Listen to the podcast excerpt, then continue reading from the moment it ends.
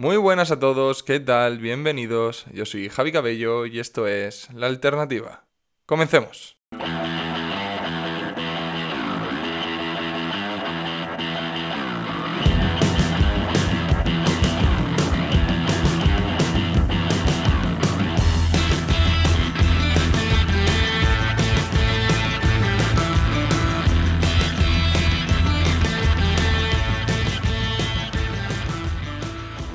Bueno, bueno, bueno, pues ya estamos aquí, capítulo número 18 de la alternativa. Muchísimas gracias. Capítulo número 18, ya me parece alucinante. Qué ganas tenía de estar esta semana sentado aquí porque tenemos muchísimas cosas de las que hablar.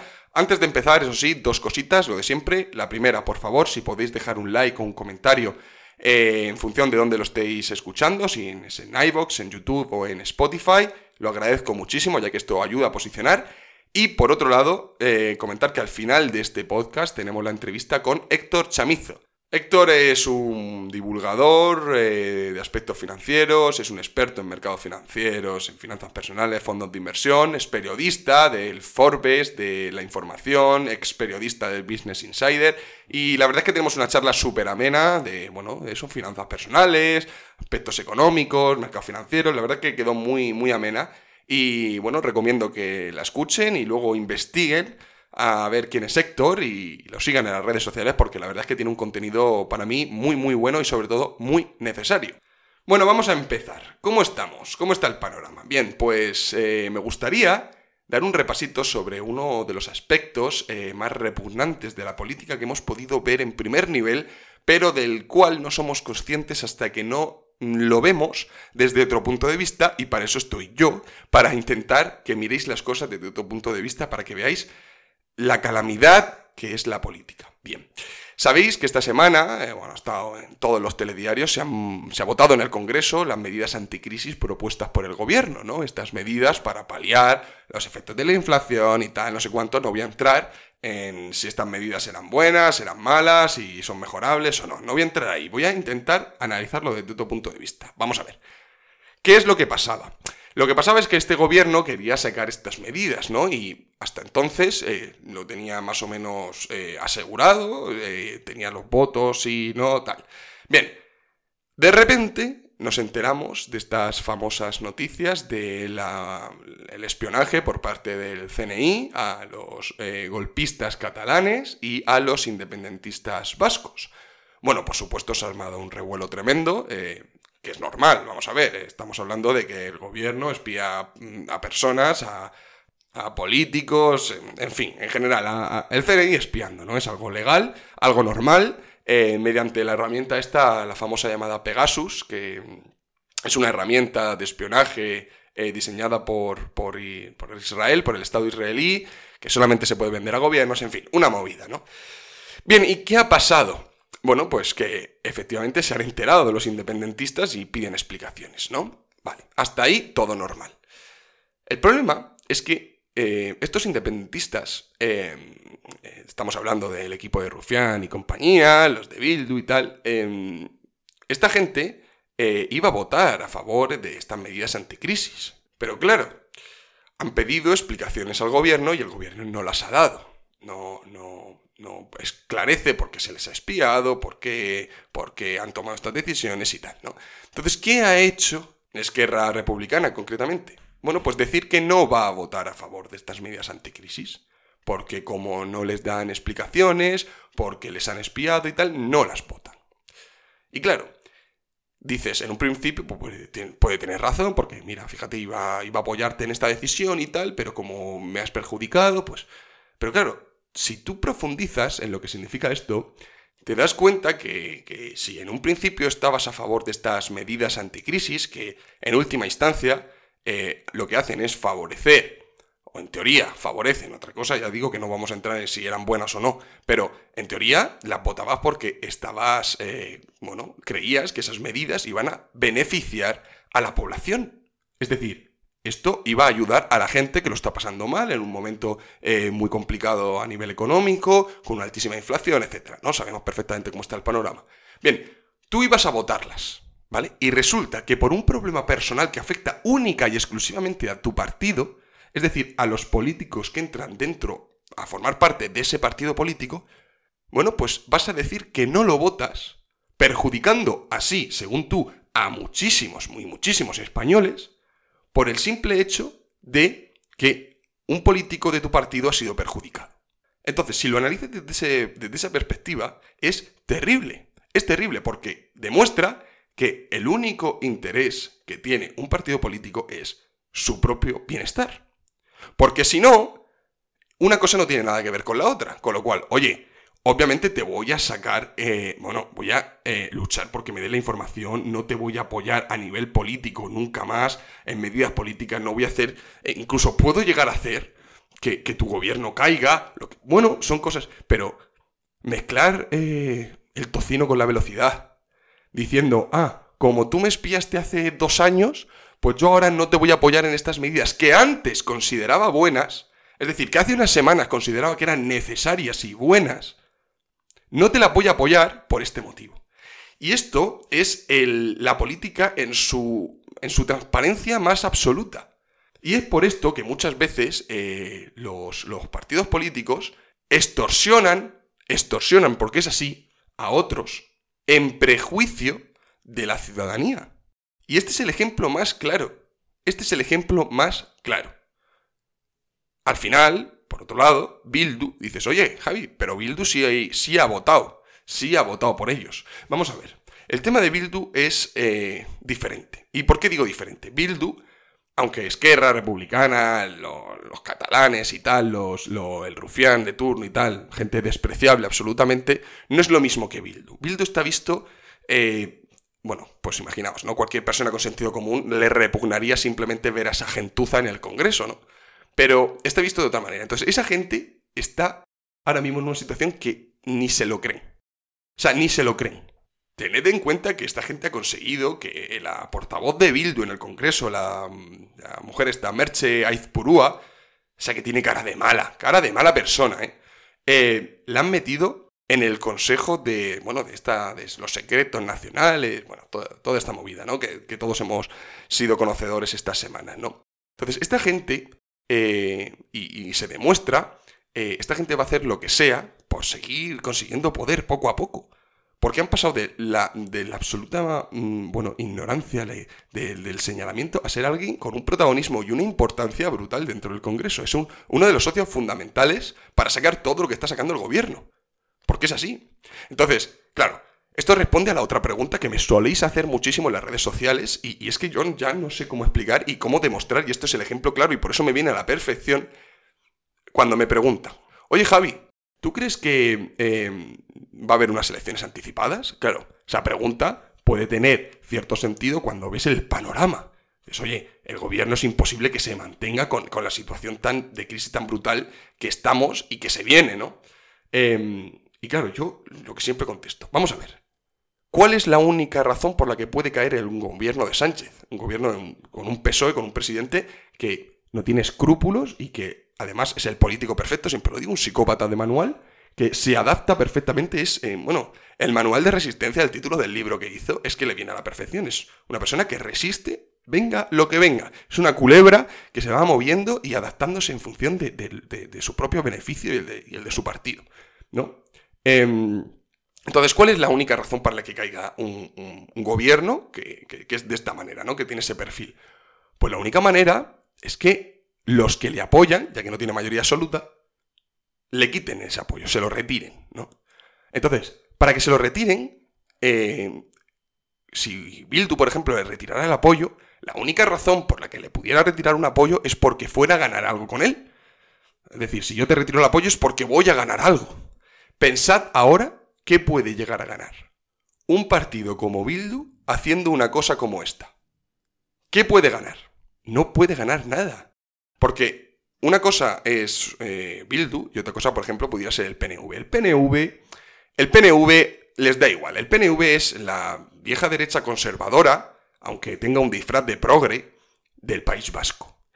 Y de verdad os lo digo, en cuanto a medidas económicas y tal, no sé cuánto, se puede parecer muchísimo más a lo que viene siendo un PP que a lo que viene siendo un PSOE. Lo que pasa es que esta gente solamente mira por sus propios intereses y como al final tienen el poder y tienen siempre, siempre la llave de los gobiernos cuando no hay mayoría absoluta, ¿eh? porque son unos diputados fijos que tiene siempre eh, el... que siempre salen, ¿no? Cuando hay, cuando hay elecciones generales, esos se mueven más. Pero Bildu, o sea, el PP sí que acepta pactar con un partido como el PNV. Porque al menos, incluso en políticas económicas, se pueden llegar a parecer algo más. Pero es que Bildu, que encima es de extrema izquierda, pues eh, sería imposible, ¿no? Entonces, no ganarían nada retirándole el apoyo a Sánchez. Al igual que Esquerra. Esquerra republicana, los catalanes, los de la CUP y tal. ¿Qué iban a hacer si le retiran el apoyo? Cuando las encuestas salen que si hubiera unas elecciones, la posibilidad de que gobernara la derecha es altísima, ¿no? Entonces, ¿qué iban a ganar? Entonces, van a tragar con todo. Con todo. Pueden retirarle el apoyo en alguna medida, pueden retirarle el apoyo en alguna votación importante, como podría ser esta, como lo que ha hecho Esquerra, tal. Pero nunca van a dejar que un gobierno del que están consiguiendo todo lo que se proponen caiga. Porque no les beneficia, porque repito, el primer interés de un partido político es su propia supervivencia y crecimiento. Y saben que con otro gobierno no conseguirían la mitad o directamente no conseguirían nada. Entonces, están intentando aprovechar todo lo que pueden. Yo, estoy seguro que esta gente es consciente de que, les queda, no, no, no que les quede en el Congreso, sino les queda con algo de poder lo que le quede a Sánchez en el gobierno. Entonces, oye, vale, sí, discutiremos sobre una cosa, sobre otra, te presionaré, tal, no sé cuánto, pero no te voy a hacer caer. No te voy a hacer caer. Es la lógica más absoluta, o sea, es que solamente hay que verlo. Además, es que ellos mismos lo dicen. La Merche Azpurúa esta comentó que, les convenía estar así. O sea, esta mujer, que es exdirectora del diario Gara, está condenada por enaltecimiento del terrorismo y ahora está en, el, en la comisión esta de secretos nacionales. Es que no se ha visto en otra igual. Es un cachondeo. Entonces, ¿cómo, cómo vamos a hacer esto? ¿Cómo, cómo...? Es que es así. Es así. Por eso, eh, no van a cambiar las cosas. Respondiendo a la pregunta, básicamente, no. No van a tirar al gobierno de Sánchez. Vamos, para que lo hicieran, imagínate la que se tendría que, liar para que eh, le retiraran el apoyo. Es así. Mira, cuando Rajoy le hicieron la moción de censura y tal, eh, PNV, que fue uno de los que votó el tema este, pues, acusándose de la corrupción y tal, no sé cuánto, y que le clavó la navaja por detrás, lo hicieron porque iban a conseguir más con el gobierno de Sánchez. Es así. Es interés puro y duro, olvidándose de la gente. Y eso, tenerlo claro, que es el primer motivo, yo siempre lo digo, el, primer objetivo que tiene que conseguir o que tienen que conseguir los, los, partidos políticos cuando lleguen al poder, el primero, el número uno, es revalidar su mandato. Seguir en el poder. Eso es lo primero. Y si hay algo que se enfrente a ese interés, pues se le dará prioridad. Y punto, porque no hay honestidad en los políticos. En la gran mayoría de políticos. Y menos en lo que viene siendo una estructura de partido, porque sabéis que esto es la estructura. Ahí lo que digan los políticos independientes, tal, da igual, porque al final pasa lo que pasa, se rebelan contra el partido y a la puta calle. Va así. Entonces, a nadie le puede sorprender. En fin, y cambiando de tema, otro de los aspectos importantes que hemos conocido han sido los datos de la encuesta de población activa, la EPA, la famosa EPA, en la que ha comunicado que el crecimiento de la economía española entre los meses de enero y marzo ha sido del 0,3%. El Producto Interior Bruto solo ha crecido ese 0,3%, estancándose bastante ya que veníamos de una gran expansión superior al 2% en los últimos trimestres anteriores. Pero claro, es que veníamos del pozo más absoluto. Es que eh, Solo faltara, solo faltaba que no hubiera un, rebote, ¿no? ¿Qué pasa? que se ha visto afectada, y esto es un dato curioso, importante a tener en cuenta, y es que se ha frenado muchísimo el consumo de las familias españolas. Y, claro, es que es normal, es que es normal. Al igual también ha salido el dato este de que la inflación ha bajado un poquito, tal, está en el 8,4%, eh, veníamos del 10 de febrero, y claro, te das cuenta de, que es que la economía muchas veces es algo, algo más sencillo de lo que parece, ¿no? Y claro, la gente está dejando de salir porque está todo carísimo. Carísimo. Y ya no te estoy diciendo de salir a comer, de, oye, de pasar el fin de semana, mm, los que sean de Madrid, de ir a pasarlo a Segovia o a Valencia, porque el depósito te cuesta 150 euros ir y venir.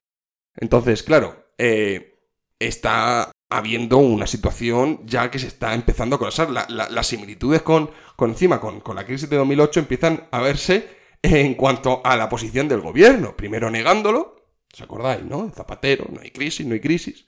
Y ahora echándole la culpa a un tercero, no sé cuánto, ahora es toca Ucrania. Ahora todo es culpa de Putin, todo es culpa de Putin y esto tal, la Nadia Calviño, tremenda personaje. Cosa que es sorprendente porque Nadia Calviño era de ese sector moderado y dice, bueno, Sánchez ha metido a mucho inútil, a mucho tal, pero bueno, ha metido a Nadia Calviño, que la considera muy bien en Europa, tal también, ¿os acordáis? Decían, ha metido a Escribá, que es del sector moderado, es un hombre con lógica, tal, sí, sí, Escribá, el, el que propuso lo de las cuotas de autónomo, ¿eh? ¿Os acordáis, no? En fin, es que eh, han salido ranas absolutamente todos, o sea, también te digo, quien sigue a día de hoy a las órdenes de Sánchez eh, es eh, una persona, un tirano, poco más que un tirano.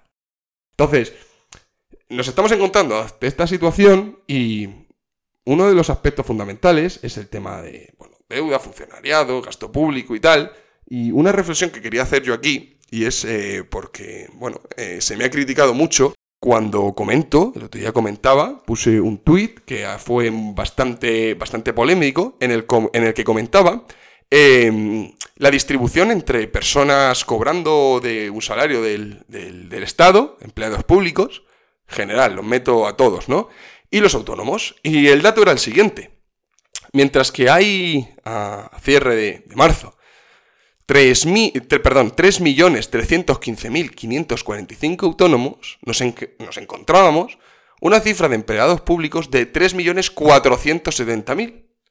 Y claro, haces pensar, oye, tenemos un país en el que hay más gente cobrando un salario público que emprendiendo.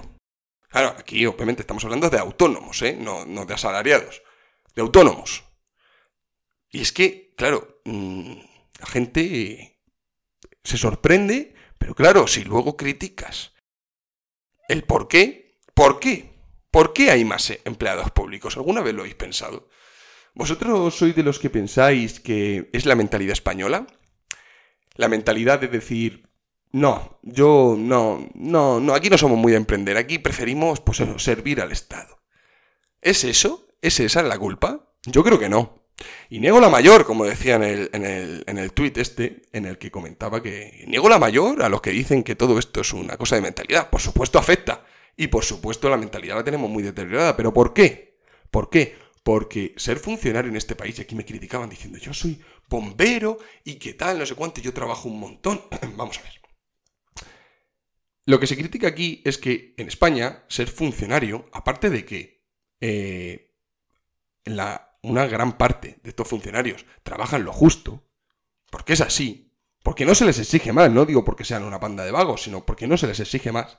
Aparte de eso, tienes unas condiciones laborales buenísimas, tienes bastantes vacaciones, tienes una seguridad plena de que no te van a echar. Por supuesto, otra de las cosas que me decían, por supuesto Conseguir una oposición no es una cosa fácil. Nadie dice que sea fácil. Pero claro, tú sabes que en el momento en el que te han adjudicado una plaza, se acabó. Y cuando digo se acabó es trabajo de por vida, sueldo garantizado, condiciones cojonudas. En cambio, emprender en España se ha convertido en, bueno, en, como decía, en meterse en la boca del lobo. Sabes que vas a tener que pagar antes de ingresar algo. Ya de por sí empiezas pagando. Tienes una, cuota, como a la mafia, que tienes que pagar. Y luego, tío, dependes de ti mismo. No tienes horario. No, es, es, es la, tú contra el mundo. A ver qué puedes ofrecer, a ver qué tal te va. Y claro, la gente, ¿quién preferiría? Vamos a ver, ¿quién, quién en su sano juicio preferiría de propia voluntad trabajar administrativo en correos, con todos mis respetos, antes que emprender su propio negocio, su propia empresa? Prácticamente nadie elegiría ser el funcionario, público. Pero por supuesto que a mí me viene gente, incluso seguidores míos, que están, están a favor de lo que digo, decirme, efectivamente es una cuestión de incentivos. A mí me dicen, oye, te vas a tener que currar esta posición, sobre todo si, si se te da bien, pues eres capaz de estudiar y tal, que eso no lo puede, no lo puede hacer todo el mundo, ¿no? Dice, oye, yo me voy a tirar estudiando estos años, tal, no sé cuánto, viviendo en casa de mis padres, tal, apruebo la posición me dan 1.800, 1.700, 2.000 euros, 1.500 y tranquilísimamente vivo. Y claro, dices, es que tienes razón. Si es que tienes razón, si es que no te lo voy a quitar.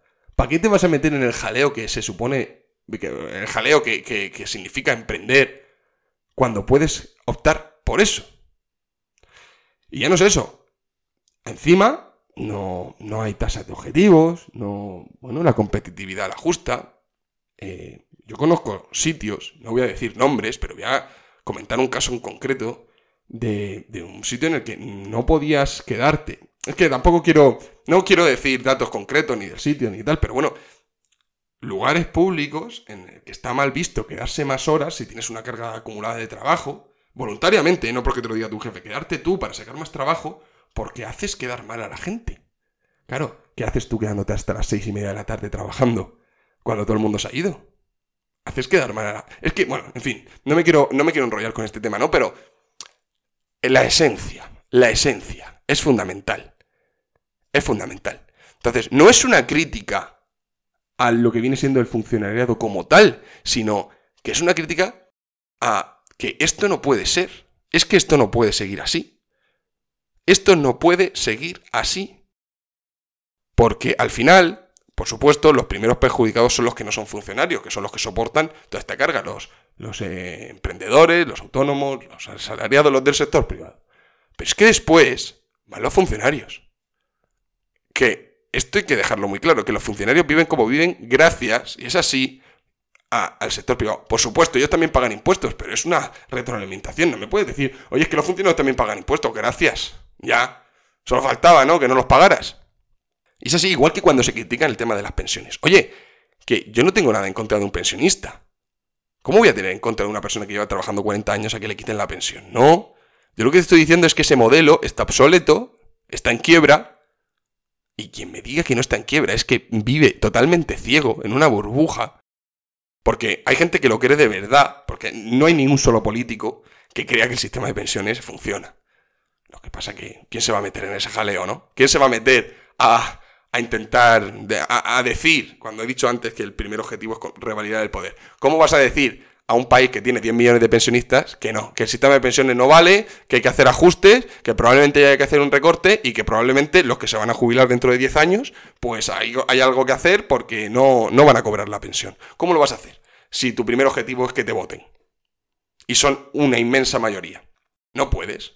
No puedes. Porque además luego hay otra gran parte del sector privado que piensa así. Piensa de la misma manera.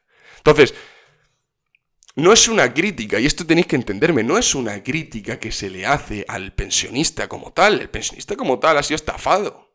El pensionista como tal entra en una estafa, de la que, bueno, no es que haya entrado por su propia voluntad, es que así está el sistema, vive en una estafa en la que al final, cuando reviente, le va a tocar a gente joven. Entonces es normal que un chaval que tiene la oportunidad de irse vea el panorama y cuando lo entiende, dice, yo me voy de aquí, tío, yo me voy de aquí.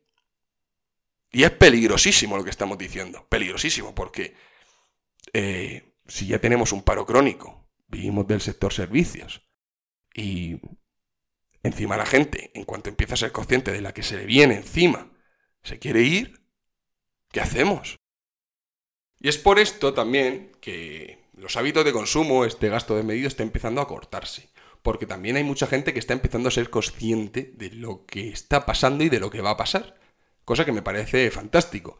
Y es por eso que cada vez se nota más, sobre todo gracias a, la enorme divulgación que hacen muchos en redes sociales, que es la nueva forma de comunicar con la gente joven, y es así. parece, a veces que cuando hablo parece que tengo yo 50 años, pero es verdad, ¿no? Y cada vez sí que es cierto que noto más ganas por aprender, por, por, por educarte financieramente. Más eh, traje a Héctor Chamizo, que Héctor Chamizo está teniendo un éxito bastante grande por el tema de, que, de su labor divulgativa en cuanto a temas económicos, financieros. Al igual que he traído algún otro entrevistado, algún otro invitado, que hace lo mismo, ¿no?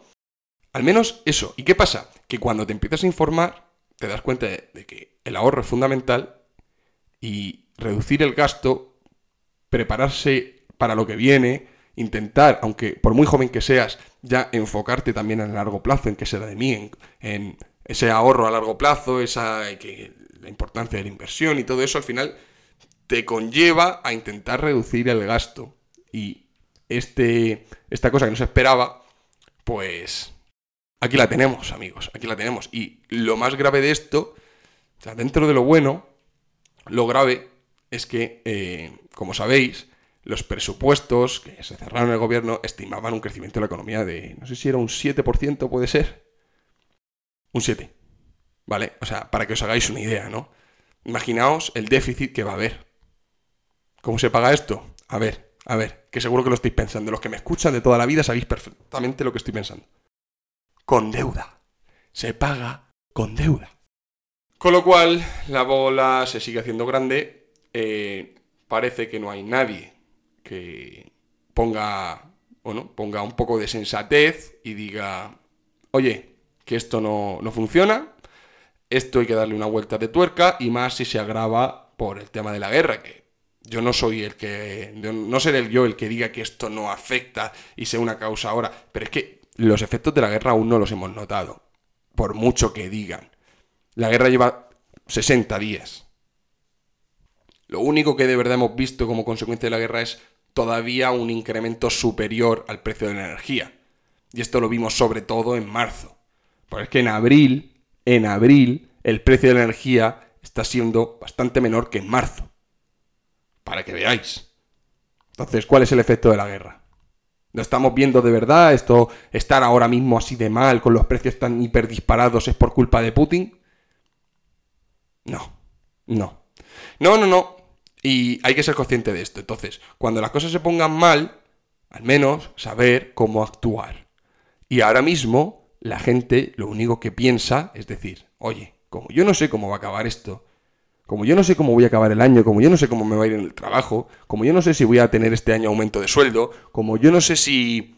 No sé, como no sé cómo me va a costar... Eh, eh, cuánto me va a costar, perdón, eh, llenar el depósito en agosto cuando me vaya de vacaciones, voy a echar un poquito el freno.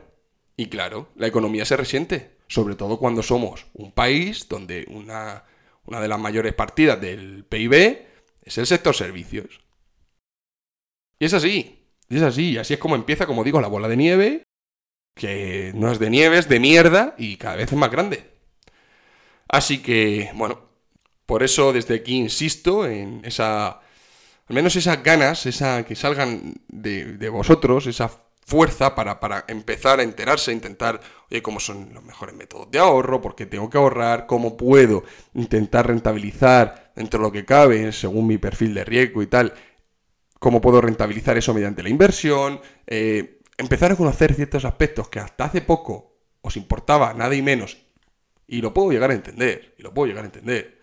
Nosotros somos una generación que venimos de otra generación, de la de nuestros padres, que la gran mayoría pues, han vivido muy bien, sin pocas preocupaciones, eh, y no tenemos una cultura financiera en España, ¿no? Entonces, invito que nunca es tarde para ponerse, yo intento poner mi granito de arena con estas charlas de concienciación, con la entrevista que vamos a pasar ya a gente pues, de este mundillo que te pueda ayudar y tal.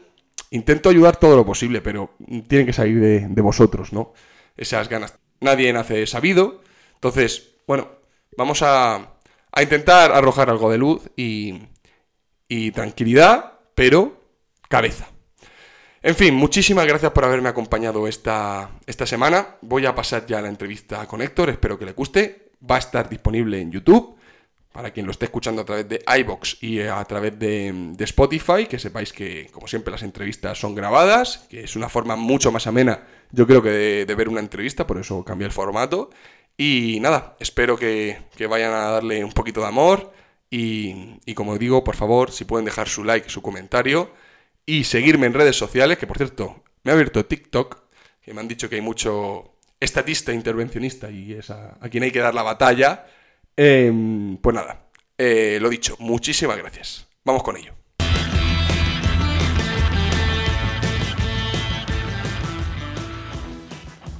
Bueno, pues como he ido anunciando esta semana, hoy nos va a tocar hablar de un poquito de finanzas personales, de inversión, de lo que viene siendo hablar del dinero, que es una de las cosas un poco tema tabú, y para ello tenemos de invitado a Héctor Chamizo. ¿Qué tal, Héctor? ¿Qué tal? ¿Cómo estás? Encantado, Javi. Bueno, Héctor es muchas cosas. Es divulgador, es streamer, es periodista, lo podéis leer en Forbes, si no recuerdo mal, en La Información, ¿verdad? ¿Has sido, que esto es una pregunta, no sé si sigues siendo periodista del Business Insider? ¿O participaste Eh, en él, por lo menos, no? Yo te conocí Sí, a través de he ahí. estado, he estado colaborando prácticamente cuatro años con, con Business Insider y bueno, pues por los diferentes proyectos que, como bien has dicho, eh, estoy inmerso y porque, bueno, también al, al final muchas veces las vidas, los caminos se separan y se separan en plan bien y con amistades y bien, pues eh, determinados proyectos se acaban y, y ya está. Pero todo muy bien. eh, de hecho, eh, mismamente mi mujer sigue colaborando con Business Insider y, y fantásticamente bien. O sea, que colaboraba con ellos y efectivamente con Forbes y la información colaboro habitualmente.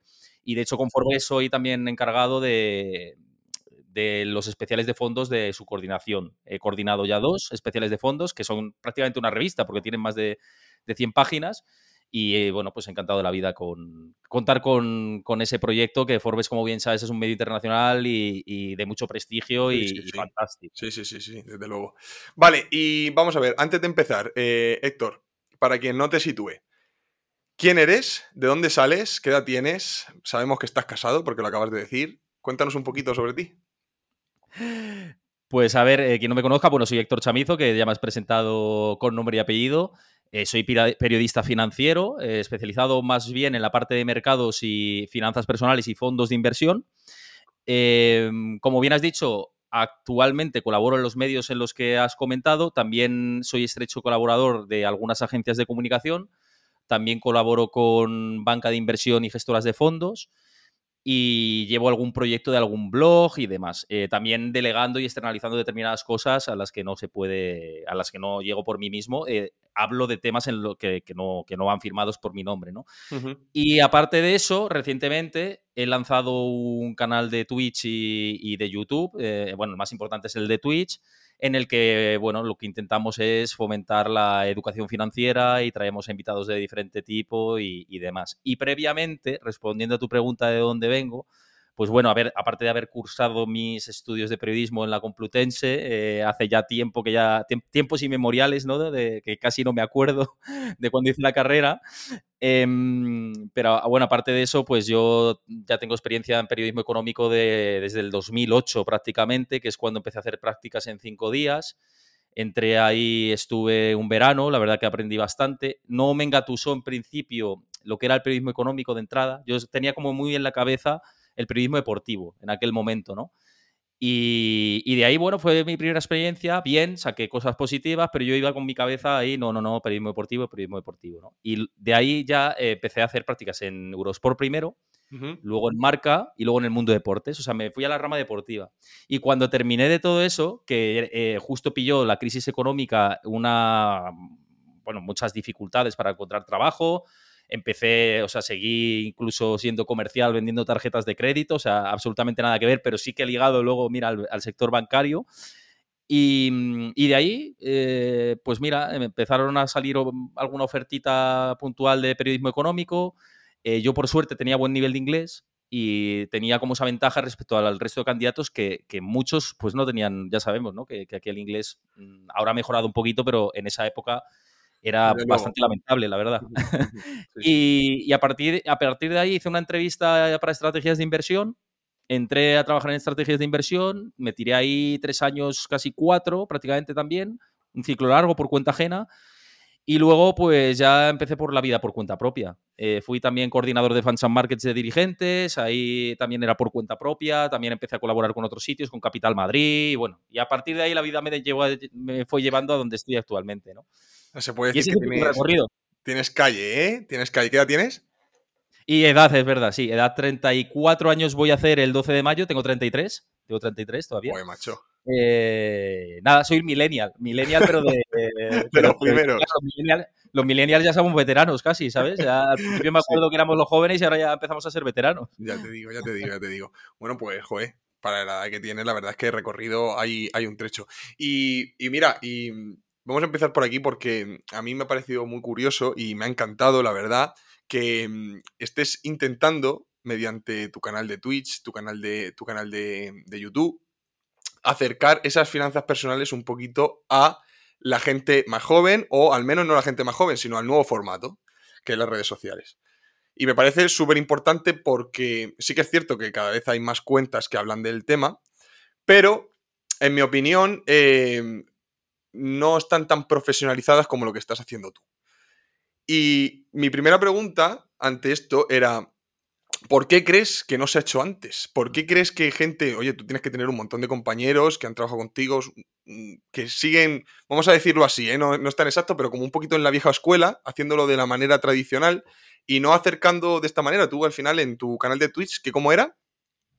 Héctor Chamizo. Héctor Chamizo. Héctor Chamizo. Y lo que pasa es que ahí está subdividido en diferentes programas. Eh, luego, si quieres, ya profu luego, luego, entramos, luego entramos en tu, en tu, en tu canal. Eh, pues eso, al final entrevistas a gente, bueno, pues incluso a chavales que se, que se dedican a, a, la, a, la, a, la, divulgación. Luego sí que entrevistas a gente más experta, entrevistas a gente conocidilla y tal. Y bueno, es curioso porque, bueno, te está yendo bien y demás. Y eh, creo que es un formato muy acertado con el que encima consigues cierta fama, cosa que llamaría mucho a la gente a hacerlo, pero aún así no, no lo veo, ¿no? Entonces, ¿por qué, ¿por qué empezaste y por qué crees que no, que no lo están dirigiendo esa gente a ese camino, que es el futuro, las cosas como son? Pues mira, eh, ¿por qué empecé? Primero porque vi un nicho importante que no se había ocupado, principalmente, que es además lo que estás comentando, y aparte de haber un nicho que no se había ocupado, me preocupa eh, la falta de educación financiera que hay en España, ¿no? Entonces, eh, como yo llevo trabajando en esto, pues lo que hemos hablado antes, ¿no? Más de 10 años y, y leyendo informes y tratando con muchos expertos y eh, ya no solo eso, sino hablando de economía con mi círculo cercano, que en muchos casos no saben conceptos básicos de finanzas personales, pues me preocupaba, ¿no? Y sí que veía que, fíjate, a raíz de la cuarentena sí que vi como mucho interés por la parte financiera, por la gente joven, sobre todo la generación Z, y más interés en el mundo de la inversión y las finanzas, muy ligado, es verdad, que, o mucho de ello, y si quieres luego puntualizamos al tema cripto, eh, pero sí que había ese interés. Entonces dije, joder, pues eh, qué mejor manera que a hacerlo a través de un canal como Twitch, en el que están eh, prácticamente toda esa generación, incluso la mía, los millennials también estamos dentro de, de ese nicho poblacional que consume Twitch.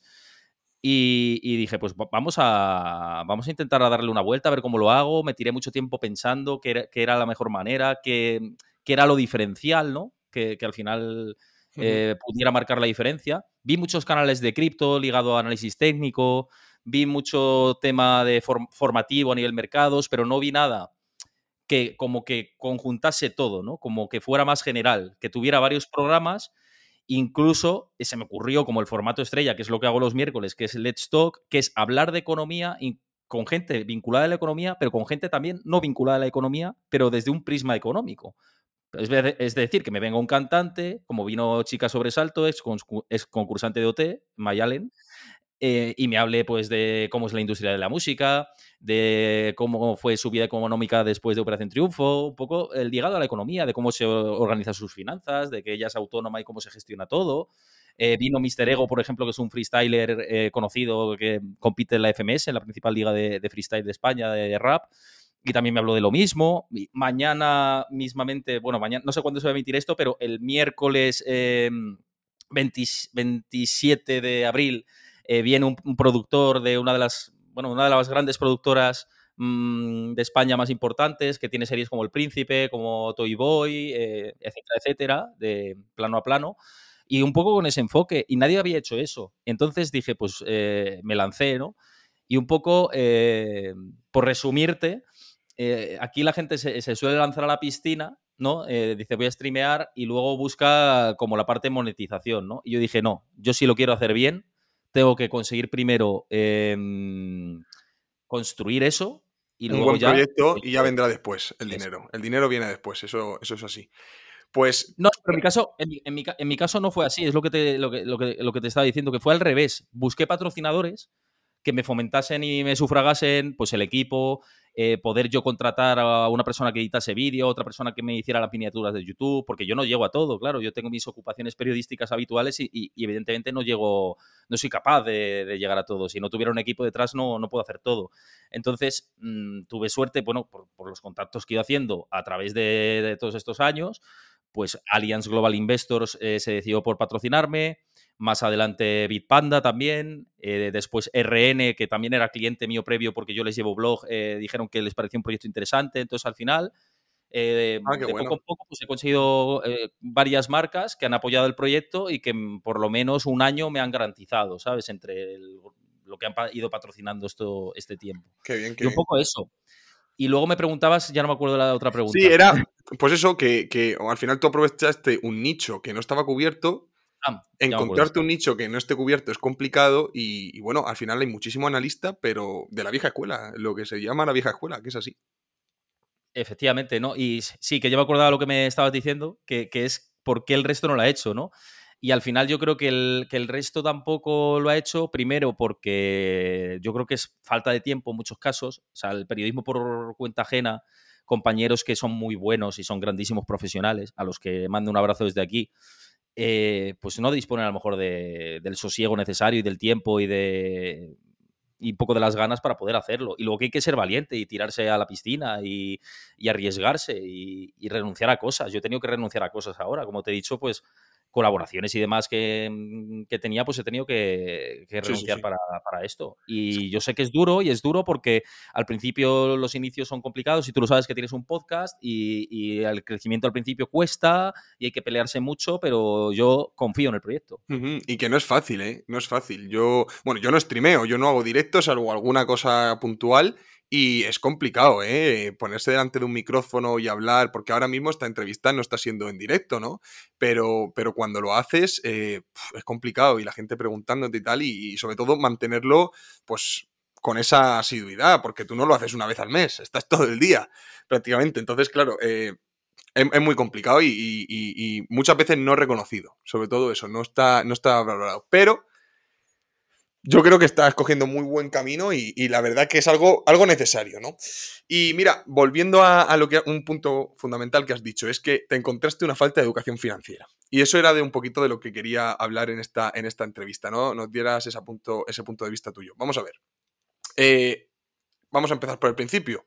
Esa falta de educación financiera, ¿de dónde crees que viene? Porque yo no considero que la falta de educación financiera venga solamente de los jóvenes ahora muchos de los problemas que vienen son de gente que mayor que tú y mayor que yo, que No, han tenido, no han tenido esa educación financiera, o sea, no estamos hablando de que la educación financiera se haya venido abajo con la generación Z, como tú comentabas, de los últimos, sino, no, no, de mucho más adelante, mucho, mucho más. Y esto es lo que acaba, acaba llevando al problema que tenemos ahora, ¿no?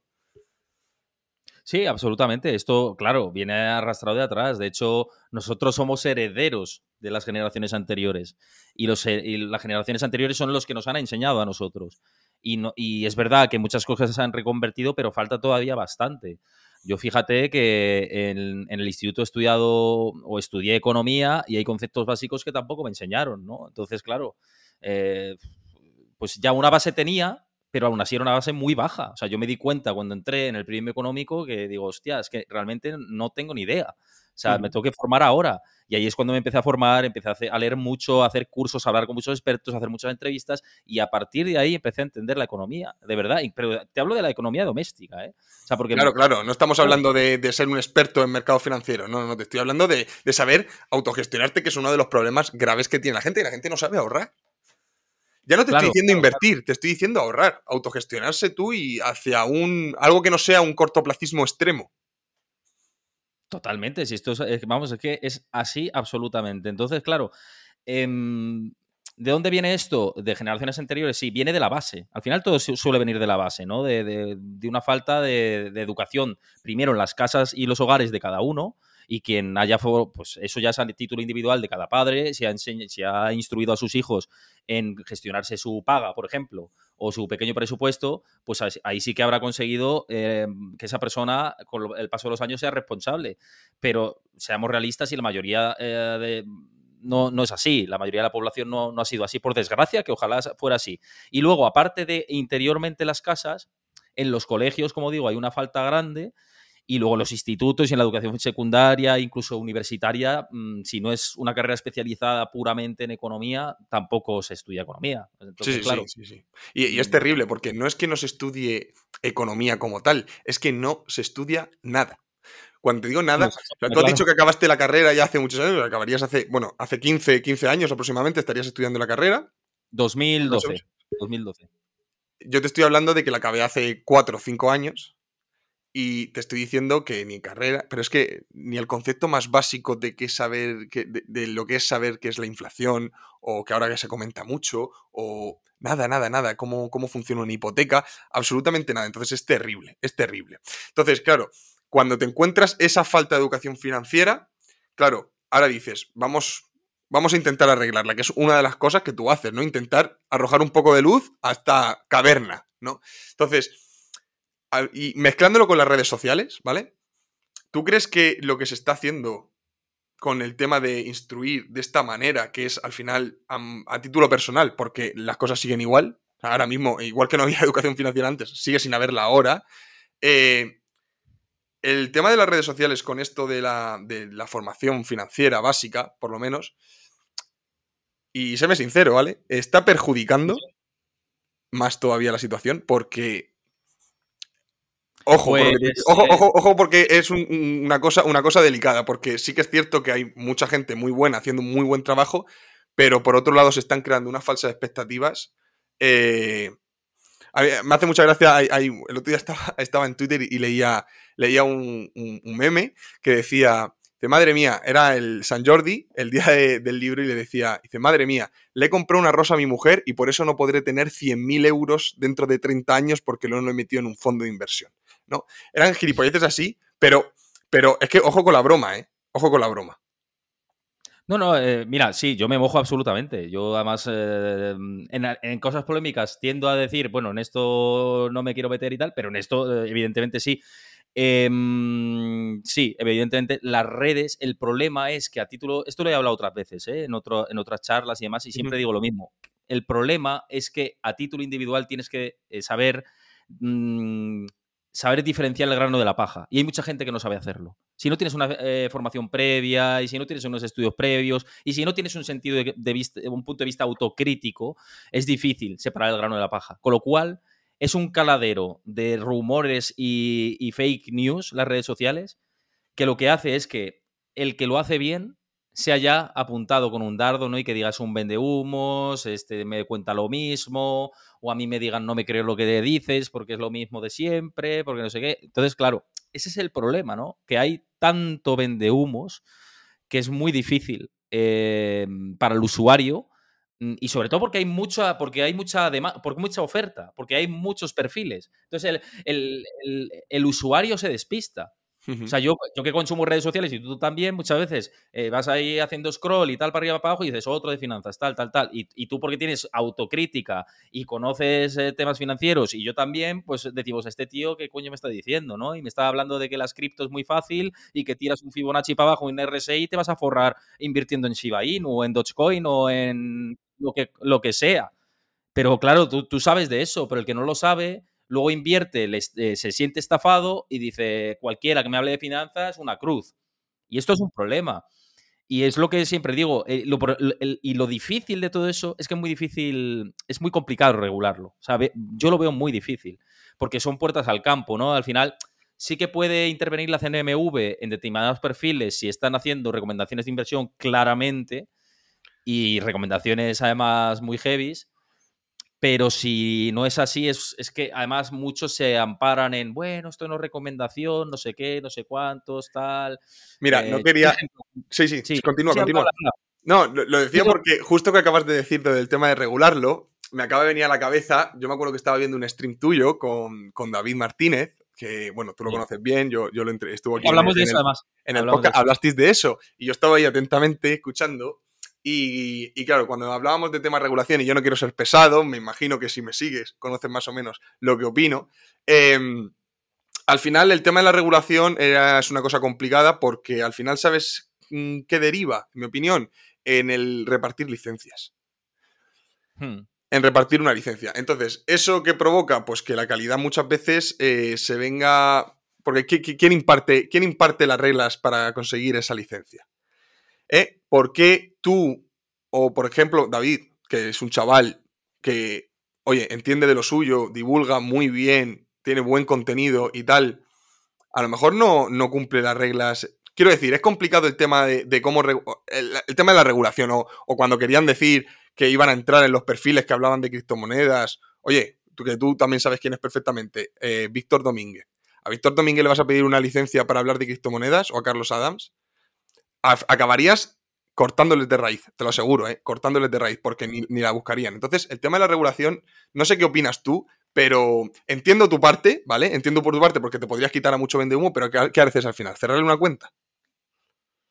Es que es, es lo que te digo, es una materia muy sensible y muy difícil. Em, tampoco es lo mismo asesorar financieramente a determinados perfiles o ser asesor financiero como tal que ser un divulgador. Es que yo creo que aquí es, eh, es la diferencia. Por ejemplo, yo tengo muchos amigos que son asesores financieros después de todo esta- de este tiempo y esta gente ha estudiado un montón, están súper preparados o sea, y han gestionado patrimonios súper elevados. Y claro, es que esta persona se engaña al partícipe, al inversor, eh, está penado, quiero decirte. eh, o sea, es así. Pero una persona que no está regulada, claro, si estás asesorando financieramente, es que es lo que te digo, no es lo mismo divulgar y decir. Y si alguien me pregunta, Héctor, ¿tú en qué inviertes? Y yo digo, ojo, yo invierto en esto, pero yo soy un chupatintas como cualquiera. Y, eh, yo tengo mis conocimientos, pero tal. Eh, tú haz lo que quieras con tu dinero, eres responsable. Ah, yo, como asesor financiero, decirte, invierte aquí porque esto, esto y esto y esto y esto, tal. Si ya lo estás asegurando y estás recomendando, Claro, claro, Es claro. No, no, claro, claro. Una- divulgador y asesor. Ojo, ojo, claro, claro. Otra cosa es que esté recomendando, efectivamente. No, no, en, en eso, en, eso, en eso te entiendo perfectamente. El problema es que, claro, esta divulgación también está teniendo tanto éxito es porque hay gente que te está enseñando, ¿vale? Gratis. Gratis. Claro, claro, sí. Eso es Por eso clave. que hay que diferenciar. Claro. Eso es clave. Te está enseñando gratis una persona porque le apetece hablar de fondos, te creas un perfil y hablar de fondos y recomendar uno que otro, mejor que este, este. Puede estar equivocado o no, ¿no? Pero claro, como lo hace de forma gratuita, pues al final es mucho más fácil, es mucho más fácil tener esto. Pero bueno, y, una vez hablado esto, claro, si para un perfil como el tuyo, en el que habla de este, de este tema, de estos temas y tal, a un, a un nivel no muy elevado, ¿no? Tú eres un, bueno, un experto en mercado, podrías hacer unos análisis mucho más profundos de lo que hacen muchas veces, ¿no? Claro, tú al final estás dando la, le estás tendiendo la mano a la gente que muchas veces no tiene ni idea, ¿no? Entonces, ese primer paso, ese primer paso, porque a mí, por ejemplo, desde mi perfil, que yo no hablo, ah, sí que puedo comentar, tal, pero mi temática no es, no es eh, las finanzas personales, ¿no? Y yo recibo cientos y cientos de mensajes diciéndome, Javi, ¿cómo puedo empezar? Javi, claro, ¿qué libro me compro? O que incluso me pasan perfiles diciendo, ¿qué opinas de este? ¿Es un vendehumo? No lo es. Entonces, a esa gente, y te juro que me cuesta mucho darle una respuesta. Porque ni yo mismo, bueno, yo sí, al final yo empecé pues leyendo mis cositas, yo utilizo mucho, y eso lo recomiendo siempre, oye, si tú no te has leído un libro en tu vida, no te puedes leer un libro de economía porque es que no vas a poder. O sea, literalmente es que no vas a poder. Entonces, transitar a otras formas, a canales, a YouTube, que está muy bien y hay un contenido excepcional, ¿no? Pero me, me cuesta decirles cómo empezar. Es una cosa que me cuesta. Entonces, tú que eres muchísimo más experto que yo, ¿cómo, ¿cómo recomendarías a una persona que dice, oye, mira, no me puedo pagar un asesor financiero, ¿vale? Y quiero empezar a hacer esto. ¿Y, y- cuál sería tu respuesta? Sobre todo, eh, para empezar, te refieres a ahorrar, ¿no? O a, pla- o a planificarte financieramente, ¿no? Sí, quizás sí, porque creo que es la base, la base principal, el, el ahorro. Claro, claro. No, no, es que primero le diría, o sea, primero, mm, si tengo que lanzar ahora un mensaje, le diría que mm, haga introspección sobre sí mismo y eh, investigue qué es lo que le está fallando de su economía personal. Entonces, la base de todo es la planificación financiera. ¿Y cómo hacer eso? Pues al final, fíjate que es tan simple como que en Internet hay mil millones de artículos de planificación financiera y de asesoramiento financiero y de, y de estos temas, ¿no? De, de educación financiera. Yo he escrito cientos, o sea, te digo yo como otros compañeros periodistas y como economistas y demás. O sea, yo empezaría por ahí. Pues mismamente en Business Insider hay un montón de artículos y lo hacen muy bien y yo es verdad que, que- lo hice en su día para ellos y hay muchos artículos de- de finanzas personales que, que pueden ayudar de cómo, de cómo ahorrar, de qué métodos de ahorro hay, de qué es lo más importante dentro de la planificación financiera, que siempre va a ser pues hacer un presupuesto, em, eh, establecer unas dinámicas de ahorro base, eliminarte gastos, pues bueno, todo lo típico, ¿no? Dentro de las finanzas personales, que no me quiero extender porque eso ya te digo que lo pueden encontrar. Y aparte de eso, de leer eh, artículos de este tipo, Luego, pues hay muchos, incluso hablábamos de divulgadores financieros, ¿no? Pues estos perfiles, como David Martínez, por ejemplo, de MJ Finance, hace mucho por la planificación, por la educación financiera. Incluso eh, hay otros como Gabriel García, por ejemplo, que también lo hace y tiene, tiene pues vídeos muy interesantes dentro del mundo de, las finanzas personales. En mi propio canal de, Twitch también lo hago, en la parte de educación financiera, en la sección de educación financiera. Y en YouTube hay muchos que pueden encontrar. Eh, de educación financiera, ¿no? Arte de invertir, por ejemplo, habla, habla más de la parte de inversión, pero hace muchas cosas de educación financiera, no sé, muchísimas. Y luego libros, por supuesto. Eh, padre rico, padre pobre, el hombre más rico de Babilonia, pues los tipicazos, ¿no? Libros así de cabecera que, son indispensables para, para comenzar a invertir, ¿no? Y ahorrar, sobre todo ahorrar para planificarte. Un poco eso. Y si tiene ocasión y hacer algún curso, también recomendable. Y hay algunos gratuitos, ¿eh? Y vamos a entrar, iba a entrar ahí un poquito más adelante, pero, pero ya que lo dices, te lo digo, te lo comento. La gente también, y esto viene provocado por el, ese miedo que hay, em, cree que hacer cursos de estos o mentorías con gente y tal es una pérdida de tiempo. Y yo, yo personalmente lo pensaba también, ¿eh? Lo pensaba también. Y después de haber hecho alguno, eh, me he dado cuenta de que hay gente que es muy buena. Puede que te salga rana, eso es así, pero ese perder el miedo a, intentar formarte por una cosa que no esté, por así decirlo, eh, regulada, que no tenga que ser un máster de una universidad y tal, tampoco piensas igual, ¿no? Tampoco hay que, hay que, perder, ese, hay que perder ese miedo, me refiero, a, a, poder hacer una cosa así. Y aparte, igual que tú dices que hay gratuitos o muy, muy económicos. Es que mismamente yo he hecho cursos de análisis técnico que no están auspiciados por ninguna universidad ni nada y, súper útiles. Y luego he hecho cursos que han sido una castaña, pero es que he ido a restaurantes que están con muy buenas críticas y han sido una mierda, hablando mal y pronto, y he ido a otros que a lo mejor, oye, tiene buenos comentarios, pero no tantos como el otro, y eran excepcionales. Es que esto es como todo. Muy buen ejemplo. claro, o sea, mm, tú te puedes equivocar en las elecciones, eh, pero que de ahí a generalizar de que eh, impartir un curso o más bien recibir eh, ese curso es algo negativo o que no aporta nada, pues es eh, no ser realista desde mi punto de vista. Efectivamente, Yo creo que el, problema es quedar separado. Oye, a lo mejor te equivocarás, pero si te equivocas, algo aprenderás. No te estoy diciendo que de primeras te encuentres al primer nota de internet y le pagues 3.000 pavos por un curso de finanzas personales, por supuesto, pero es que estamos hablando de tener un cierto sentido común antes de, elegir esto, ¿no?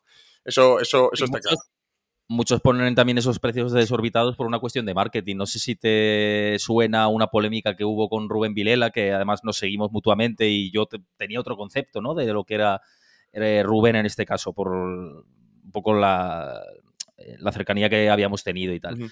Y él eh, fue polémico porque anunció un curso de bolsa por 100.000 euros. salió, salió, sí, sí, sí, es verdad, verdad. ¿Lo viste eso? Bueno, a ver, eso era eh, un despropósito. Eso, es marketing porque en realidad, ¿quién crees que va a pagar eso, no? Por hacer un curso. Él te dice que sí, tú le dices, vale, yo como periodista le dije, pásame capturas, pásame información. No, eso es confidencial, es protección de datos, tal. Digo, entonces no... Claro, yo cuando pido a, otras, a otras personas, eh, mismamente entrevisté eh, la semana pasada a Enrique Moris. Enrique Moris. Sí. Y él te pasa con transparencia datos de, gente que ha hecho sus cursos y demás. Entonces, claro, sí, sí, sí, y el día entre una persona que, es, que está haciendo puro marketing y otro que, va con, transparencia, por lo menos conmigo ha ido con la transparencia. Sí, sí, sí, sí. Y eso que es, ¿ves? Pero a, Enrique lo han machacado. A Enrique lo han machacado. O sea, Enrique lo han llamado de todo lo malo posible. Estafador, vende humos y tal. Y es cierto, y yo eso lo hice para comprobarlo en su momento de estas formaciones, de esto que anunció. No, si quieres, escríbeme por aquí y tal. Y yo quería ver la, documentación que tenía y tal. Y era transparente y te contestaba, ¿eh? O sea, no sé. Para que, para que veamos ¿eh? lo, que, lo que es el asunto. Que Enrique lo han tachado incluso en la televisión de ser un. Entonces. Pero bueno. Y, y dando un saltito más, ¿vale? Al igual que hemos hablado de, esa, de, ese primer punto, como sería, por ejemplo, las finanzas personales a la hora de conseguir un ahorro y tal, hay otro punto importante, que es muchísima gente que sí que consigue ahorrar, sí que, o que tiene ahorros, ha podido conseguir, pero le tiene un miedo terrible, terrible a la inversión. ¿Cómo, quitar, ¿Cómo quitar ese miedo? Porque claro, estamos en lo mismo de antes, el miedo a invertir, el miedo a que te estafen, lo, que, lo que sale de que, oye, lo mejor, lo más segurito es que lo tengas en el banco y tal. Quitar ese miedo también es fundamental, porque es el segundo paso después de, después de haber conseguido cierto ahorro. Yo a esta gente, eh, y que muchos de ellos son de mi círculo cercano, tengo que decirlo, eh, lo que les digo, les comento siempre es, ¿qué te da más miedo? ¿No mover el dinero o cada año tener menos dinero? Es decir, que cada año puedas comprar menos cosas con el dinero que tienes. ¿Qué te da más miedo? Porque al final, si dentro de 10 años lo que te puedes comprar ahora, tú te puedes comprar un 75% de lo que te podías comprar, pues claro, eso da miedo, ¿no? De decir, hostia, es que no me da mi dinero para, llegar a lo, que, a lo que debería. Entonces, si tú no mueves ese dinero y tú le haces entender lo que es la inflación a la gente, que es que pierdas poder de compra con el paso del tiempo y que, em, el, por ejemplo, ahora, bueno, hay una inflación muy alta, esto no va a permanecer en el tiempo durante mil millones de años, esto es así. Ahora son por situaciones coyunturales, eh, vamos a tener inflaciones altas durante un tiempo, pero luego lo suyo es que durante el largo plazo estén en el torno del 2% al 3, 5 como mucho, ¿no? Esos son los niveles razonables, ¿no? No el 10%, que es una locura. Eh, pero claro, 2% cada año, pues es que es un suma, suma, suma, y al cabo de 50 años, pues a lo mejor te puedes comprar la mitad de cosas que te podías comprar hace 50 años. Entonces, claro, cuando haces entender eso, y dices, si tú lo mueves incluso eh, de una forma conservadora para, por lo menos, no perder, perder ese poder de compra, ese poder adquisitivo, pues es una manera de protegerte. Y las personas que lo han entendido cuando se lo he explicado y cuando lo hago en el canal, que lo hago muchísimo y tengo ya la lengua súper agitada y, trabajada con esto, pues eh, terminan, terminan movilizando el dinero. Aunque sea poco, claro, mucha gente dice, no, no tengo, no tengo, esto te lo habrán dicho a también, ¿no? No es que no tengo, es que voy justo, es que no sé qué, y dices, ya, pero tú em, fumas, ¿no? Bueno, no te digo a ti en tu caso, ¿no? te lo gestiona. Pero hay mucha gente que, yo que sé, que se da unos caprichos enormes y que no es consciente. Haz consciente los gastos y luego ya vemos si puedes o no puedes. A lo mejor no puedes, a lo mejor es verdad que vas justo y a lo mejor eh, tienes que intentar generar más dinero como sea, ¿sabes? Mm. O porque, porque hay mucha gente que por alquileres, tal, tal, tal, pues va muy justo. Pero si no, hay mucha gente que no va justa. O sea, es la realidad. Es así, y, en estos últimos dos años, en estos últimos dos años, se bueno, se, salió un estudio hace poco diciendo que con el tema de la pandemia y tal, la cuenta de ahorro de, los españoles había crecido bastante, ¿no? Al final habían consumido mucho menos y habían, habían ahorrado bastante, pero el dinero seguía, seguía estancado. Seguía estancado, seguían ese, miedo a perder lo que, es lo que tú dices. Sí. No como en Estados Unidos, es que esto me viene, me recuerda a que en Estados Unidos ha sido lo contrario. Que además, eh, además allí, lo que bien lo sabes, ¿no? Que aquí en Europa lo que se ha fomentado es eh, solventar y aguantar los puestos de trabajo porque aquí tenemos un sistema endémico del mercado laboral en, la Unión Europea y allí como ese problema no existe tanto, se, ayudó a las familias con cheques. Entonces, la gente con esos cheques, ese dinero extra, muchos lo han invertido. De hecho, la proporción de inversores minoristas en Wall Street está en máximos desde la burbuja.com, porque la gente ha movilizado el dinero en la bolsa. Eso es bueno y malo, también te digo. O sea, es bueno porque al final, eh, pero claro, eh, es gente no formada en muchos casos que con su dinero hace, yo qué sé, locuras. Entonces es bueno y malo porque también es más dinero que entra en el sistema, que por eso también hay más rally de la bolsa, o sea, todo va ligado. Hay más subidas, para quien no entienda lo que es un rally, son subidas en, los índices bursátiles. Y, claro, eh, ahí sí que ha habido movilidad. Y tú ves el gráfico, por esto te lo digo, porque tú ves el gráfico de ahorro de Estados Unidos y hace así un pico, el mayor de la historia, y ahora está, ¡pum!, en niveles normales, porque ya eh, se lo han fundido el ahorro entre comprarse casas, que está el mercado inmobiliario, eh, una locura, una burbuja espectacular en Estados Unidos. Entre lo que te digo de la bolsa, claro, entonces ha habido, ¡pum! Y aquí no, no ha pasado tanto eso. Ahora se ha reducido bastante el ahorro, pero está muy parado, lo que dices tú. Vale, y dando un saltito más, ¿no? Hemos pasado por el ahorro, ese miedo, ese, esa, esa no, no saber ahorrar ese miedo a invertir una vez que tienes el ahorro. Y ahora, hablando del tema inversión y tocando dos palos. En primer lugar, tú que conoces más eh, este mundillo, ¿cómo considerarías al inversor español? Es una pregunta complicada, ¿vale? Pero ahora, verás por qué te lo pregunto. Sí, pues a ver, el inversor español suele ser extremadamente conservador, además es que están en múltiples estudios, o sea, eso lo puedes ver, que le gusta mucho invertir en depósitos ladrillo y productos poco arriesgados, pero luego a su vez hay una parcela eh, dentro del inversor español que le gusta ganar mucho dinero con poco riesgo y, en poco tiempo. y, eso no, y eso no existe, claro, o sea, es un producto que, que efectivamente no existe. Entonces es, por un lado, conservador y por otro lado, iluso. Esos serían mis dos, mis dos adjetivos. Conservador e iluso. Vale, perfecto. Ese es el inversor medio, que estamos hablando de una edad, pues quizá no, no joven, ¿no? Más o menos, vale. Sí, sí, sí. ¿No te está chocando ahora con todos los jóvenes que están entrando? Con el tema, tú antes lo mencionado al principio, con el tema cripto, el tema tal, ese choque que está habiendo. Porque tú ahora hablas con cualquier joven que, que sí que es cierto que cada vez están hablando más de inversión y tal, no sé cuánto, al menos en este mundillo.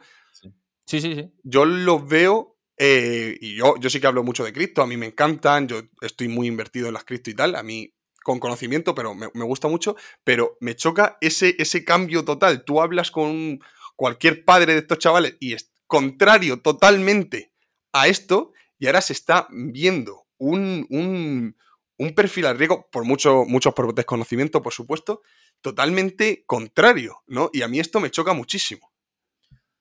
Sí, pero porque, eh, porque son rentables, o sea, porque muchas criptos hasta ahora han dado rentabilidades espectaculares, entonces cuando se ve mucha rentabilidad, incluso invirtiendo poca liquidez, pues es como muy goloso. Es como tomarse como, como que muchos se lo toman como si fuera la quiniela, que digo yo siempre, ¿no? De hecho, aquí el boleto meto 50 pavos o 100 y, oye, si saco 3.000, pues mira, eso que me he llevado. Y otros que invierten más, que eso ya es lo peligroso, ¿no? Que te metes en esta espiral y es todavía peor. Muchos sí que están formados, o sí que tienen interés. Y, joder, yo he hablado con muchos jóvenes que digo, coño, pues mm, saben bastante del mundo cripto, que es un mundo que yo defiendo, ojo, ¿eh? Que antes he dicho lo de, o, digo mucho lo del tema de meme coins, Shiba Inu y todo esto, pero el, mundo cripto eh, es un mundo a estudiar y yo de hecho tengo una sección que se llama Crypto Space en mi canal de Twitch en el que lo hablamos desde un punto de vista didáctico eh, y por supuesto que lo defiendo, pero desde el punto de vista racional y, quitándote la emocionalidad, que es lo peor para el mundo de la inversión. ¿Y qué pasa con las criptos? Que hay mucho de emocionalidad, hay mucho de impulso, de,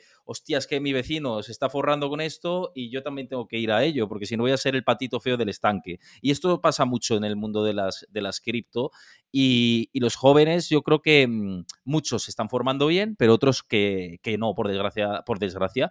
¿Y cómo puede acabar todo esto? Pues eh, seguramente quien se haya instruido financieramente, y haya diversificado bien su capital, pues seguramente tendrá una rentabilidad estable a lo largo del tiempo, porque es un segmento del mercado que, como digo, yo creo que ha llegado para quedarse, pero quien se deje llevar por los ruidos va a palmar mucho, porque va a haber cadáveres por el camino, porque lo hablaba, lo hablaba con Sergio Cripto, ¿no? Eh, recientemente en mi, en mi canal.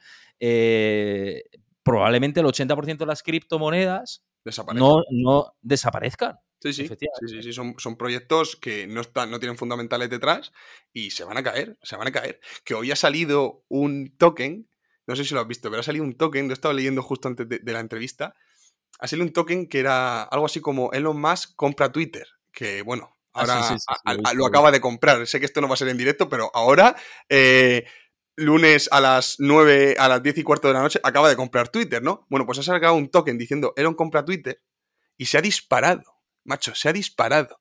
Y es algo, eh, bueno, claro, no, no hemos visto ni siquiera un activo que se le parezca un poco a lo que está pasando con el tema de las criptos. Y yo creo que eso y la accesibilidad que tiene comprar una cripto. Exacto, exacto. Es, un tema, es un tema complejo, complejo, porque encima, además, eh, hablan mucho de que lo quieren regular y tal. Yo lo veo complicadísimo, complicadísimo regularlo. Muy complicado. Y lo que tú dices de los cadáveres en el camino, eh, yo sí que creo que hay cierta burbuja con el tema de las cripto, muchas de ellas sobre todo, y va, va, va, va a hacer polvo. Pero va a hacer polvo a mucha gente. Hay muchos chavales que no tienen nada de dinero y lo poco que tienen se lo han metido a tal. Y va, va, va a ser catastrófico. Sí, estoy completamente de acuerdo. Es lo que dices tú que y ya es que es todo lo relacionado con las cripto. Es verdad que hay muchos segmentos de las criptos en los que hay una burbuja espectacular, sobre todo en estos tokens eh, como el que has comentado ahora, o por, eh, incluso en tokens que han sido estafa, como por ejemplo fue el caso del token del, juego del calamar, ¿no? En su día, que fue una estafa tremenda. Y eso hay que tener mucho cuidado, ¿no? Esto hay que tener mucho cuidado y alentar desde aquí a que la gente vea y estudie bien los productos en los que invierte, porque si no puede pasar esto, ¿no? Que metes algo porque piensas que es un pepinazo y el pepinazo te lo metes tú, básicamente. Y entonces, em, eh, relacionado con el mundo cripto, hay burbuja en algunos tokens, efectivamente, y también en el mundo NFT. Ahí veo una burbuja bastante, bastante grande. Me parece una idea, siempre lo digo, eh, ¿te gustan los NFTs? Yo digo, me gusta la idea, me gusta la idea, pero me parece que hay burbuja ahora me parece que cuando la burbuja esta, el furor se acabe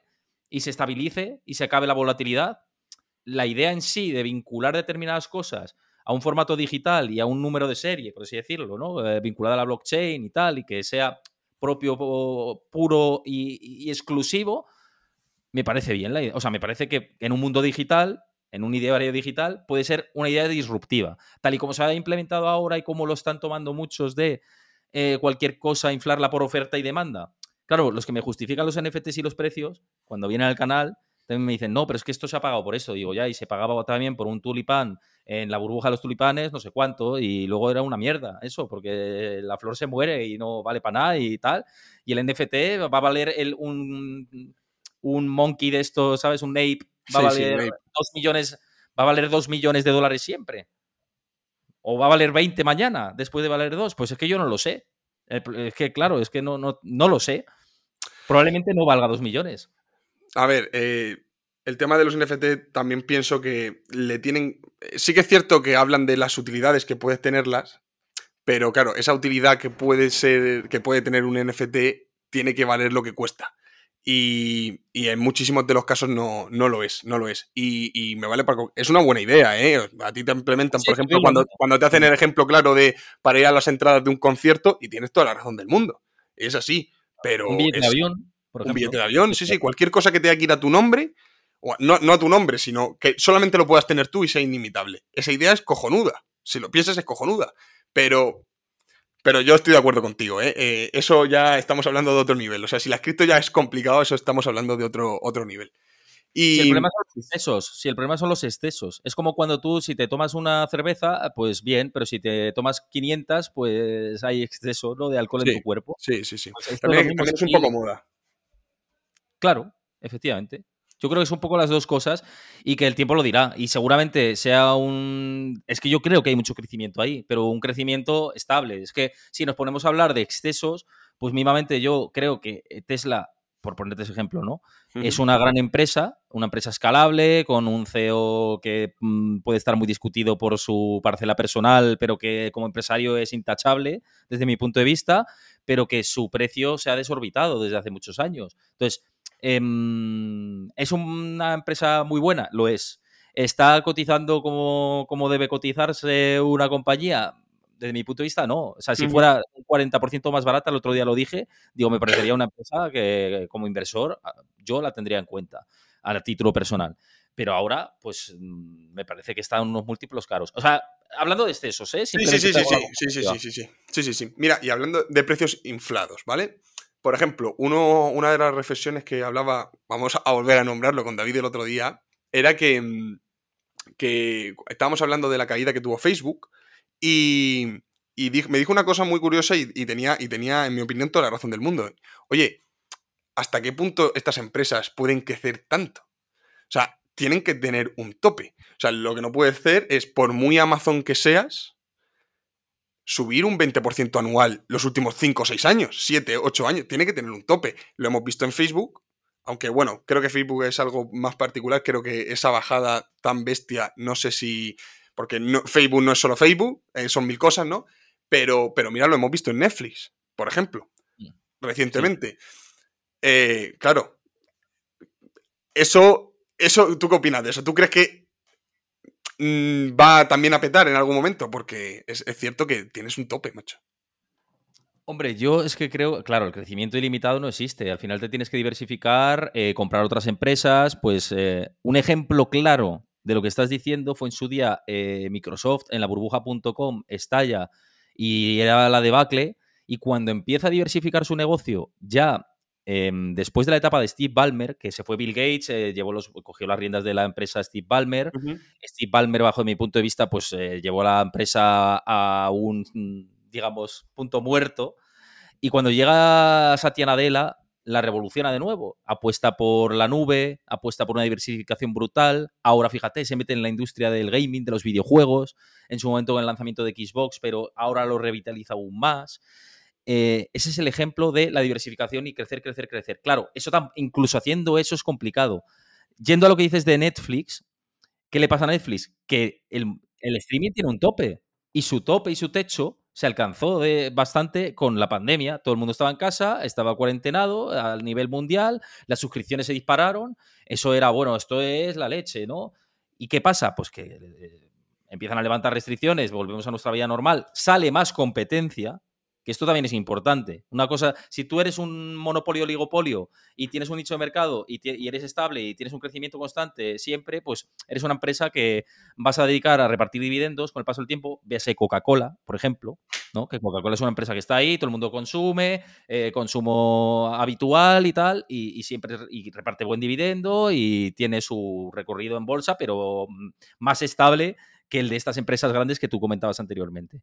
Pues o te conviertes al, futuro en una Coca-Cola, por ponerte ese ejemplo, o al final tendrás altibajos, o tendrás que reorganizar tu negocio y meterte en otro nicho, en otro nicho, ¿no? Eh, en resumen, eh, para, no extenderme, eh, no hay crecimiento ilimitado. Tienes que tirar por otros lados. Por ejemplo, Disney, ¿no? Disney, que es una empresa centenaria. Disney empezó siendo productora audiovisual, o sea, haciendo producciones, y ahora hace de todo. O sea, ahora tiene cruceros. Sí, diversificado mucho. Claro, Entonces, o diversificas o tú o mueres. Que es lo que le pasa a Netflix. Ahora por eso se quiere meter en el mundo de los videojuegos. Para mí, la estrategia esta que quiere hacer de em, meter publicidad y limitar las cuentas compartidas eh, sería su muerte. Desde mi punto total. Sí, sí, desde luego. Desde luego, lo de limitar. No sé cuál peor, pero yo creo que lo de los anuncios no se toleraría. O sea, tú no te puedes comer. Sobre todo cuando has alimentado. La plataforma de Netflix era cojonuda. O sea, no he visto una interfaz mejor. Eh, tú no le puedes. Eh, eso que tiene Netflix bueno es que te vas de serie a capítulo, y empiezas a meter anuncios. Eso está, vamos, es, eh, ponerte la cruz encima. No, claro, y sobre todo porque tienes otras plataformas que no te meten anuncios. tienes, Disney, por ejemplo, eh, o Amazon, que son transatlánticos, que antes lo hemos comentado, y que están tan diversificadas que si les va un poquito peor el streaming, pues tampoco pasa nada. No van a depender de los anuncios para eso. No es su principal área de negocio. El de Amazon es Amazon Web Services, más allá del, del tema del comercio electrónico. Y el de Disney son los parques temáticos cuando empiece ahora otra vez después de la pandemia y luego las producciones audiovisuales. Entonces, no dependen de eso. Por tanto, eh, Netflix el problema que tiene es que tiene que generar mucho contenido y amortizarlo rápidamente y, y como no diversifique, pues tiene un problema gordo. Y como haga estos recortes de cuentas compartidas y lo de la publicidad, mm, para mí es la línea equivocada pero es que es, así porque además encima cada vez tiene más cuestionamientos sobre la calidad de sus series y sobre su contenido, que hace contenido muy bueno, pero hace contenido también muy desastroso desde mi punto de vista como usuario. Pero claro, eh, o lo haces o, vas hacia otro lado, como se hablaba de los videojuegos, que para mí es una salida, o lo puede pasar mal. Pues sí. Oye, pues eh, Héctor, no te voy a quitar más tiempo, vamos a hacer 50 minutos. Ha sido un placer tenerte, eh, te expresas eh, increíblemente bien. voy a volver a recordar su canal de Twitch, Héctor Chamizo, en redes sociales es lo mismo, Héctor Chamizo. Estás en Instagram, estás en Twitter, estás en, en YouTube, estás en todos lados, es fácil encontrarte. Así que nada, Espero poder conocerte en persona tarde o temprano y más pronto que, más pronto que tarde. Y, nada, ha sido un placer, ha sido un placer, Héctor. Que te vaya muy bien y muchas gracias por lo que haces. Muchas gracias a ti por invitarme a este espacio. Nada, espero que os haya gustado a todos vosotros y cuando quieras eh, me llamas y por supuesto conocernos en persona. Y otro día que quieras invitarme aquí a, a tu canal, yo, yo encantadísimo de la vida. Nos volveremos a ver por aquí. Muchísimas gracias, Héctor. Muchas gracias a ti, un abrazo. Bueno, pues esta fue la entrevista con Héctor, espero que la hayan disfrutado, hayan aprendido, se hayan quedado con su nombre vayan a verlo y a seguirle porque la verdad es que es un tío aparte majísimo, ya lo habéis visto, un tío súper natural y hace muy buen, muy buen trabajo, tiene muy buenos artículos y, nada. En fin, señores, eh, muchísimas gracias. eh, espero que disfruten este puente de mayo que lo hayan disfrutado en función de cuando me puedan escuchar. La semana que viene volveremos a la carga con un nuevo podcast y lo dicho, mucha suerte, muchas gracias y que les vaya todo muy bien. Un abrazo, nos vemos donde siempre. Un saludo.